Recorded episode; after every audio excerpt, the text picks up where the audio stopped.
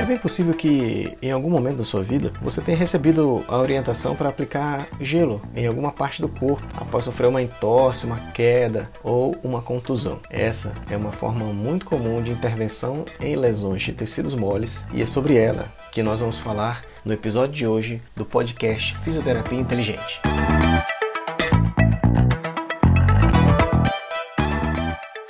Existem relatos de uso da crioterapia a partir dos anos 40, onde foi feita a aplicação do frio em lesões agudas e nos primeiros 30 minutos após a ocorrência dessa lesão. Já nos anos 50, a aplicação do frio passou a ser utilizada nas primeiras 24 a 72 horas após a lesão. A partir dos anos 60, vários profissionais de saúde começaram a fazer um estudo mais formal a respeito dos efeitos do frio nas lesões esportivas principalmente. Isso se seguiu nas décadas de 70 e 80, quando a crioterapia ela passou a ser utilizada quase que como uma lei universal, considerando que um dos efeitos, que é a vasoconstricção, poderia controlar hematomas e diminuir os sinais inflamatórios que pudessem vir a se exacerbar nesse primeiro momento da lesão. Nas décadas de 80 e 90, várias pesquisas foram realizadas para verificar se essa diminuição da temperatura realmente seria eficaz para melhorar a dor e a funcionalidade dos pacientes. O fato é que hoje a crioterapia é muito popular, de amplo uso, principalmente no esporte, e vamos entender um pouco sobre o que é essa técnica, quais os efeitos que ela traz sobre o corpo e como que a gente pode aplicar. Ao final, no Choquinho de Ciência, vamos verificar como que está a situação dessa crioterapia na comunidade científica.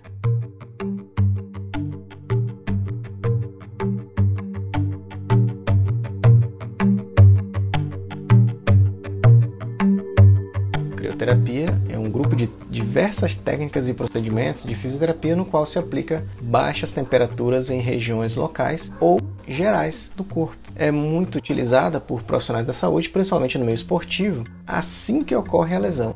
Então ela se tornou meio que um tratamento imediato, um primeiro tratamento, que se mostra prática, de baixo custo e por isso ela se popularizou tanto no meio da fisioterapia. Normalmente, tratamento de crioterapia é feito de forma local. Contudo, há situações, e isso no meio esportivo tem se tornado mais evidente, há situações em que a aplicação ela ocorre no corpo como um todo. O primeiro recurso que a gente utiliza é o da crioterapia, em que a gente pode utilizar ou a banheira de gelo ou a bota Game Ready, que é uma bota de compressão segmentar com gelo. A, a ideia do gelo nessa fase é, controlar o processo inflamatório decorrente da sobrecarga muscular e reduzir a dor muscular pós-exercício. O resfriamento da região onde se aplica a crioterapia vai depender de alguns fatores. O primeiro deles seria a diferença de temperatura entre corpo e o objeto que está sendo colocado ali, utilizado como um meio de resfriar o tecido. Quanto maior for essa diferença, mais eficaz será o resfriamento. O tipo de frio também ele interfere no efeito do resfriamento. E nesse ponto nós temos que lembrar que o gelo, ou seja, a água na sua forma sólida, ela vai ser mais eficaz do que a água fria, por uma questão básica, a temperatura do gelo é bem mais baixa do que da água fria. Um outro fator que interfere no resfriamento é a condutividade térmica dos tecidos. Há tecidos que conseguem conduzir melhor o calor. Em geral, músculo e osso têm uma condutividade térmica maior do que a gordura, que age na verdade como um isolante térmico. Então, regiões que tenham uma camada de gordura maior tendem a ter um efeito de resfriamento menor. Um quarto fator é o grau de neutralização do frio pela circulação local. O sangue conduz calor, então em regiões que têm uma circulação sanguínea mais intensa, normalmente o resfriamento ele se torna menos evidente. O tempo de aplicação também é um quinto fator que interfere no efeito do resfriamento. A pele se resfria rapidamente e no período entre 5 a 10 minutos passa por algumas fases. A primeira fase seria a da sensação de frio. A seguir vem uma percepção de coceira, de queimação ou de dor, e apenas depois dessa fase é que se chega à hipoestesia e à analgesia, quando a pessoa tem o alívio do quadro doloroso que possa estar ali instalado. Normalmente, os tratamentos com frio, se não for frio intenso, for um frio moderado, ele vai levar no mínimo 30 minutos.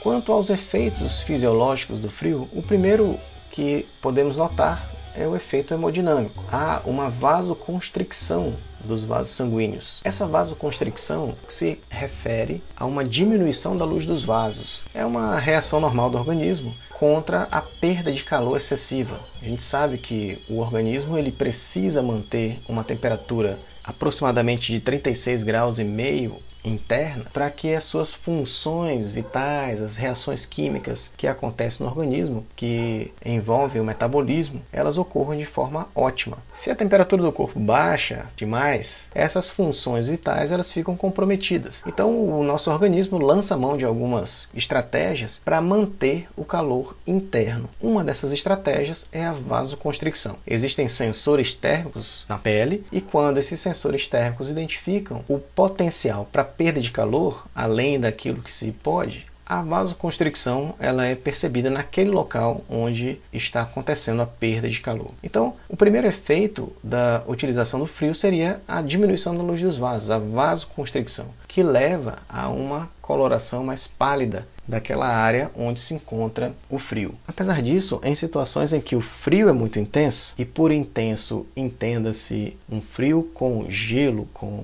uma temperatura muito baixa, a partir de 15 minutos acontece uma reação de defesa do organismo que é chamada de vasodilatação paradoxal ou aumento tardio da circulação local. E é por isso que, em situações em que há uma lesão em fase aguda, não seria interessante fazer o uso do frio intenso, porque em situações de lesão aguda, acontece naturalmente um aumento da circulação local. Nesses casos, aumentar a circulação local, mesmo sendo um reflexo de defesa do organismo contra o congelamento, não seria interessante porque pode favorecer a hemorragia e, por consequência, os hematomas. Outro efeito interessante da crioterapia, a diminuição da velocidade de condução nervosa. Algumas literaturas sugerem que a crioterapia pode chegar a bloquear totalmente a condução nervosa se a aplicação do gelo ocorrer em pontos superficiais dos nervos. Estima-se inclusive que uma utilização da crioterapia por 5 minutos pode diminuir a condução nervosa por até 15 minutos. E se a aplicação do frio for de 20 minutos, essa diminuição da condução nervosa pode chegar a um período de 30 minutos. E essa diminuição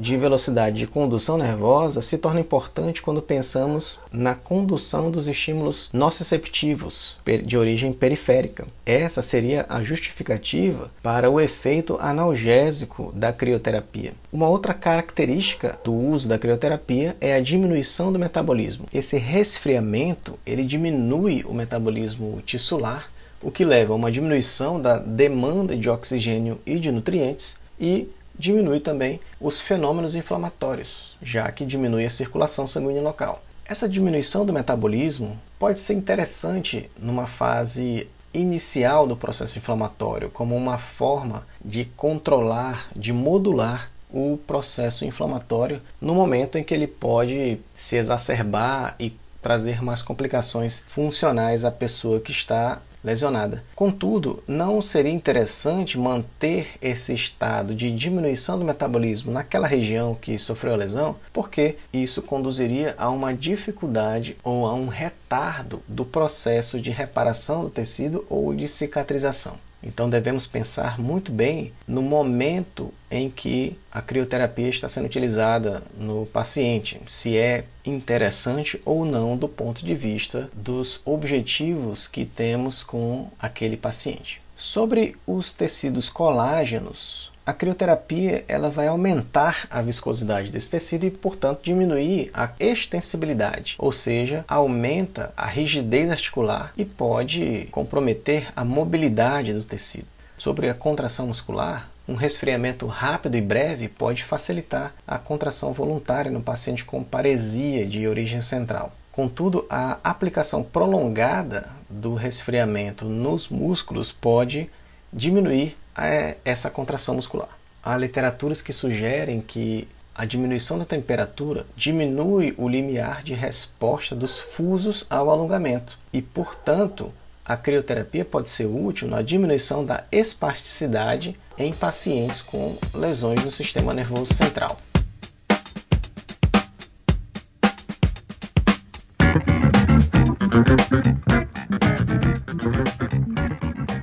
Nós já entendemos um pouco sobre os mecanismos de ação, as justificativas que sustentam o uso do frio no tratamento de pacientes com lesões musculoesqueléticas ou inclusive com alterações do sistema nervoso central, vamos ver alguns métodos de aplicação possíveis. O primeiro método seria a massagem com cubos de gelo. Trata-se de você pegar um cubo de gelo e esfregar diretamente em regiões como pontos gatilho, pontos de fibromialgia, tendinites e regiões que tenham alguma relação com o quadro doloroso que o paciente apresenta. Nessa técnica é importante observar se você está resfriando ali regiões de proeminências ósseas ou regiões com pouco tecido adiposo. O tempo de aplicação muito prolongado pode levar a uma isquemia e alguma lesão celular pela diminuição da circulação por tempo prolongado. Essa é uma técnica interessante que pode ser utilizada como um analgésico rápido antes de uma injeção intramuscular, mantendo-se o cubo de gelo em uma região por 15 a 20 segundos antes da injeção, assim como pode ser empregada antes da punção para obtenção de medula óssea ou até no tratamento de pontos gatilhos ou contraturas.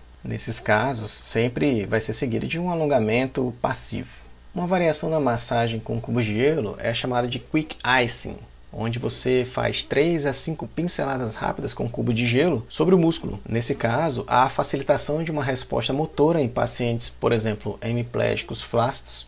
É interessante que se faça para que você estimule a contração muscular e a percepção da contração muscular nesses pacientes neurológicos. Uma outra forma de aplicar a crioterapia é com bolsa de gelo. É uma técnica muito popular para tratamentos caseiros enche-se de água fria e cubo de gelo uma bolsa, ou pode ser com gelo triturado também, e aplica-se essa bolsa de gelo numa região que pode ser envolta ali de uma toalha para absorver a água que vai escorrer com o passar do tempo. Você pode inclusive utilizar sacolas plásticas e colocar uma mistura de duas partes de água fria e uma de álcool. O álcool vai agir como um anticongelante, então você coloca no congelador, na sua geladeira aí, em casa ou na sua clínica, e o congelamento desse conteúdo vai ser dificultado pela do álcool. Você pode fazer isso quando não quiser utilizar o gelo na forma sólida, que é muito frio e pode ser considerado um frio muito intenso.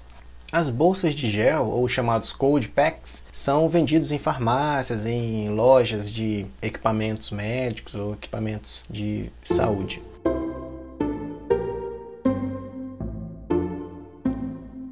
Aqui eu vou demonstrar para vocês uma bolsinha de gel, tá? Então no caso essa bolsinha fica dentro do freezer ela não pode virar uma pedra, por quê? Porque ela é preciso que ela molde sobre a articulação. Então a gente fala que o paciente às vezes tenha duas bolsas, uma ele coloca atrás, na região dolorosa, a outra ele coloca na frente. Então assim,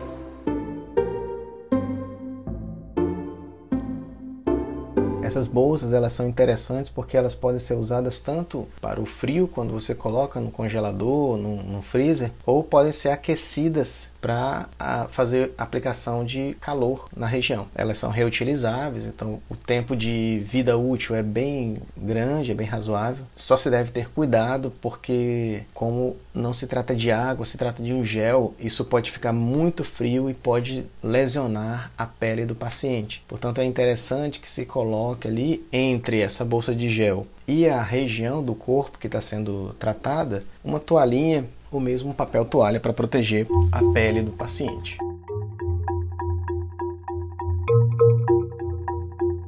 A imersão em água é uma outra coisa interessante. No recipiente você coloca a água e dentro dessa água você coloca um cubo de gelo até que a temperatura fique mais ou menos entre 15 e 18 graus. É interessante que você use um termômetro para fazer isso, pois abaixo de 13 graus pode ter algum tipo de dano ao paciente, algum desconforto desnecessário. É interessante fazer o controle dessa temperatura e estar tá sempre perguntando à pessoa que está colocando ali o segmento do corpo dentro daquele balde como é que ela está se sentindo. Existe a possibilidade de uso também de spray refrigerante para provocar o resfriamento do tecido que porventura venha a ser lesionado. Esse spray refrigerante ele consiste num líquido de evaporação muito rápida. Normalmente a composição é cloreto de etila. Essa substância é uma substância que tem um uso controlado aqui no nosso país, não é muito comum. É interessante fazer a proteção de áreas vizinhas que não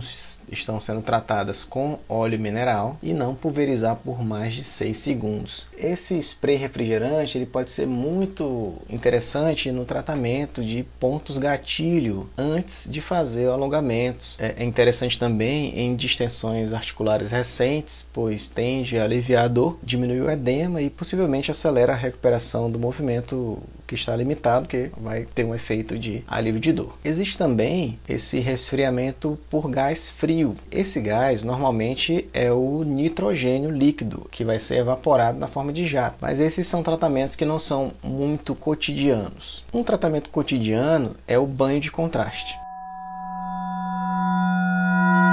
O banho de contraste é aquele onde a gente coloca, por exemplo, duas bacias, uma com água fria, outra com com água morna, né? Essa água fria é água de geladeira com os cubos de gelo para que se mantenha gelada. E a outra é uma água morna, não muito quente, porque a água quente ela, ela pode provocar lesão. E você fica alternando ah, os membros né, e coloca hora no, no, na água quente, hora na água fria, normalmente o dobro do tempo na água morna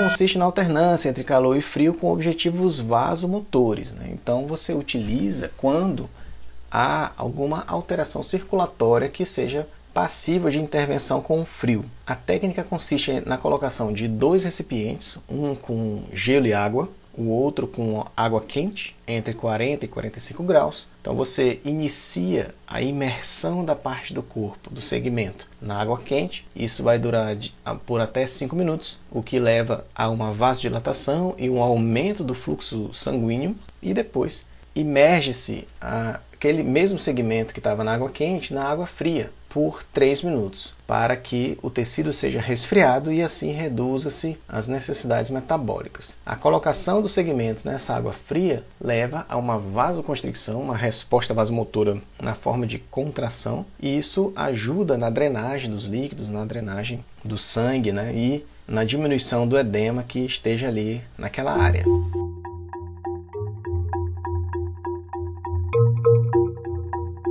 No meio esportivo foram desenvolvidos alguns protocolos na utilização do frio. Esses protocolos eles são quase a mesma coisa. Eu vou falar aqui de dois: do protocolo RICE e do protocolo PRICE.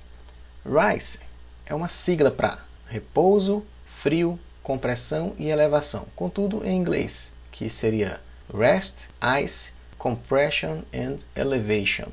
A técnica de Price se refere a adição de um elemento a mais, que seria o P de proteção. Então seria proteção, repouso, frio, compressão e elevação. Não há muito mistério na condução desses protocolos. A proteção se refere à imobilização daquela articulação que foi lesionada, com talas, muletas, contudo, deve-se manter essa proteção pelo menor tempo possível, sob pena de haver uma perda funcional muito grande. O repouso refere-se à evitação de movimentos que aumentam a tensão no tecido que foi lesionado e que produz dor. Com 24 horas, começa-se movimentos controlados que favorecem a revascularização e a regeneração de tecido, além da orientação de fibras que vão ali se neoformar. O frio vai trazer o componente analgésico vasoconstrictor para controlar a hemorragia e já deve iniciar o quanto antes, no momento e no local em que aconteceu a lesão. Se o atleta sofreu lesão lá na quadra, Então lá na quadra já se inicia o frio, que deve ser administrado por pelo menos 72 horas. E por isso o frio ele não é o frio intenso, ou seja, não se utiliza o frio com gelo na forma sólida. Existem alguns equipamentos, inclusive, que conseguem resfriar a água e mantê-la circulando pela articulação ou pela região ali durante todo esse tempo. No mercado vocês vão encontrar alguns equipamentos que produzem isso. Ou, se você não tiver, você pode ficar alternando ali, trocando a bolsa de água fria durante todo o tempo necessário. A compressão, ela se concentra na evitação da hemorragia e do edema, que pode provocar dor. Isso se faz com bandagem elástica, ou com uma tornozeleira, ou com uma munhequeira, isso vai depender da região que está sendo tratada. A elevação também diminui o edema e a força da gravidade vai ajudar na drenagem linfática, na drenagem venosa, e quanto mais elevada for a região, mais diminuição de edema e mais drenagem da área nós vamos conseguir. E isso deve se manter por pelo menos 48 horas. É interessante que se faça uso do frio apenas no período inflamatório agudo, seja por conta de lesões traumáticas, seja por queimaduras ou feridas operatórias. O interessante é que o interessante é que os sinais inflamatórios característicos da lesão inflamatória aguda sejam modulados. E por sinais inflamatórios entenda-se dor, o calor, o rubor, o edema e a limitação funcional. O início com a crioterapia, sugere-se, deve ser precoce. Agora é lógico que inflamações agudas decorrentes de processos infecciosos não são indicações para uso de crioterapia. No caso de um espasmo, o crio pode interromper o ciclo dor, espasmo, isquemia e dor. Contudo, em relação ao edema, se o edema apresentado pelo seu paciente ele for de origem circulatória, por estase, o frio ele não vai ajudar, porque a questão ali é outra, é vascular. Então deve-se avaliar como que está o processo de circulação da região, se há alguma deficiência circulatória em curso e não ficar insistindo no uso da crioterapia nesses casos.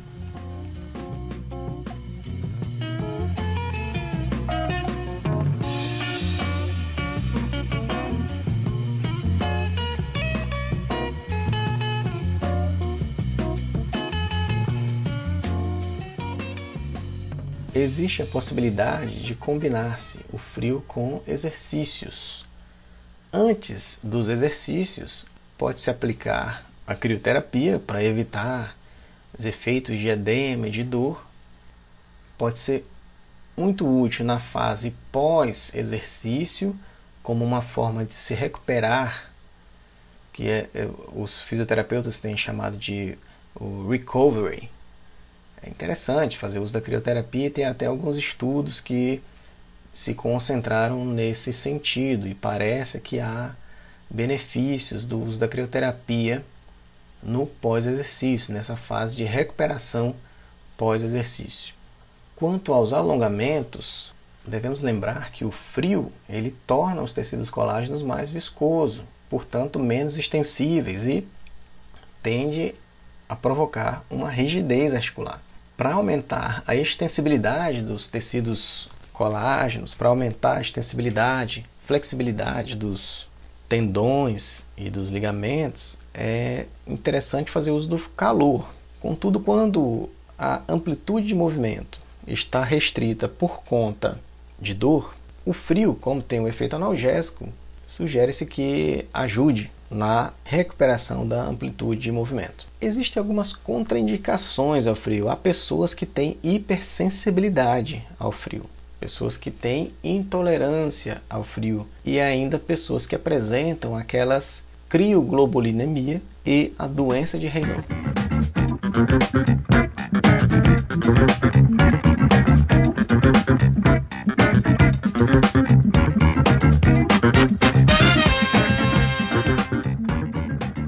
Doença de Renault é uma forma primária ou idiopática de cianose digital paroxística por um transtorno regional sistêmico. Ela se produz na forma de palidez e cianose brusca nos dedos, seguidas de ruborização e edema.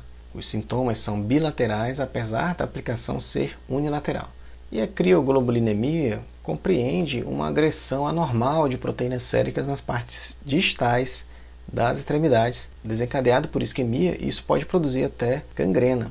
É uma situação muito séria. Portanto, é importante que o fisioterapeuta esteja atento à história clínica do paciente, faça uma anamnese bem feita para evitar algum dano, algum prejuízo ao seu paciente. É, devemos lembrar também que o frio retarda a regeneração axonal e também devemos lembrar que regiões isquêmicas não devem ser em relação a cuidados, precauções com a crioterapia. Bom, se o seu paciente foi tratado e não houve melhora em dois ou três atendimentos, talvez seja interessante mudar a sua estratégia.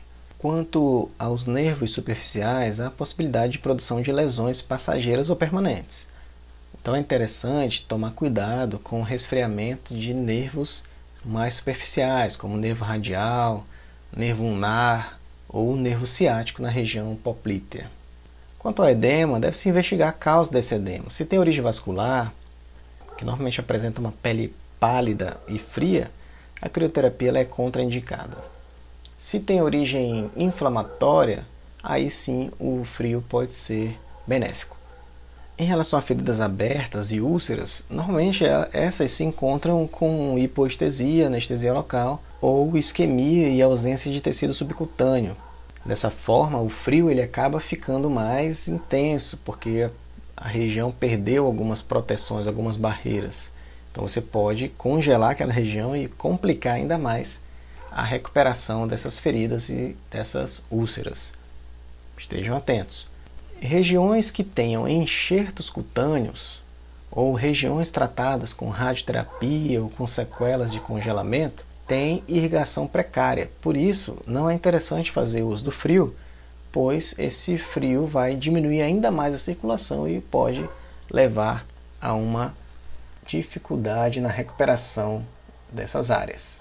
Não é interessante fazer uso do frio em regiões do corpo que tenham naturalmente uma hipoestesia ou pessoas que tenham algum tipo de confusão mental. Pacientes em coma, pacientes desorientados não indicam o uso da crioterapia porque eles não podem te dar um feedback válido, um feedback consistente a respeito do que ele está sentindo, dos efeitos. Assim como crianças e idosos também não é interessante, porque crianças não podem, da mesma forma, lhe responder como que estão se sentindo em relação àquela intervenção, e os idosos têm uma pele mais frágil, têm às vezes alguma dificuldade em relatar o que está acontecendo com ele, além de uma labilidade termorreguladora. Portanto, tenham bastante cuidado ao fazer a crioterapia em idosos. E assim a gente tem uma visão geral do que é a crioterapia e de como ela pode ser aplicada nos seus pacientes.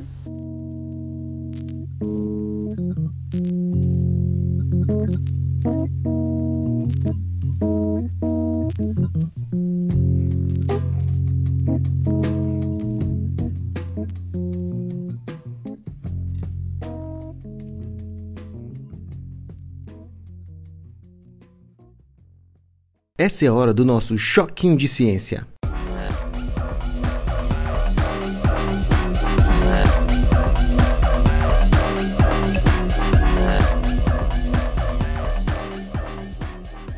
E no nosso Choquinho de Ciência de hoje, vamos trazer aqui uma revisão sistemática que fala sobre os efeitos da crioterapia na força, flexibilidade e controle neuromuscular em atletas uma revisão sistemática e de literatura. Essa revisão sistemática foi publicada no Journal of Bodywork and Movement Therapies em 2020, dia 24 de abril, então é muito recente e teve como objetivo fazer uma revisão e investigar os efeitos da crioterapia na capacidade funcional de atletas. Os parâmetros foram a força muscular, flexibilidade, controle neuromuscular e equilíbrio. Os autores fizeram uma busca em base de dados e nessas bases de dados, eles identificaram ensaios clínicos cujo foco tenha sido a aplicação de crioterapia no esporte. Bom, quanto aos resultados, um total de 50 ensaios clínicos atenderam aos critérios de elegibilidade pré-determinados. De um modo geral, os estudos selecionados não indicaram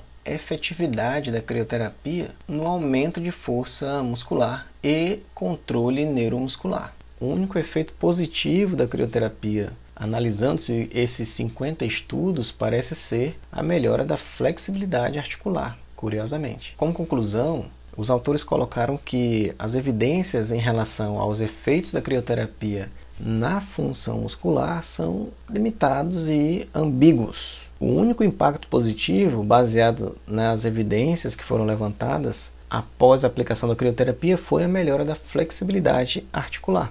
E finalizam dizendo que, apesar do uso extensivo da crioterapia no esporte, são necessárias mais pesquisas para documentar os reais efeitos da aplicação dessa forma de intervenção no desempenho funcional e nos parâmetros de reabilitação dos atletas que foram aqueles colocados no objetivo do trabalho, que foi força muscular, flexibilidade, controle neuromuscular e equilíbrio. Portanto, é necessário que façamos uma revisão e uma análise da indicação da crioterapia aos nossos pacientes.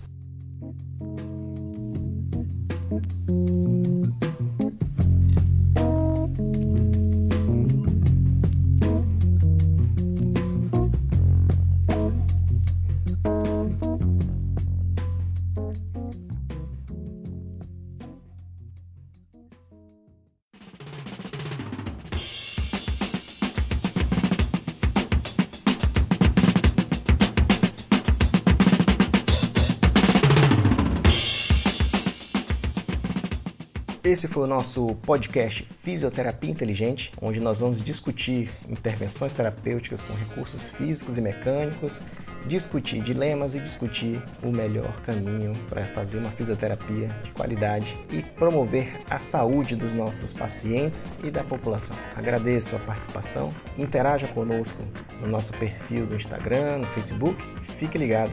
Assine o nosso podcast na sua plataforma e até o próximo episódio.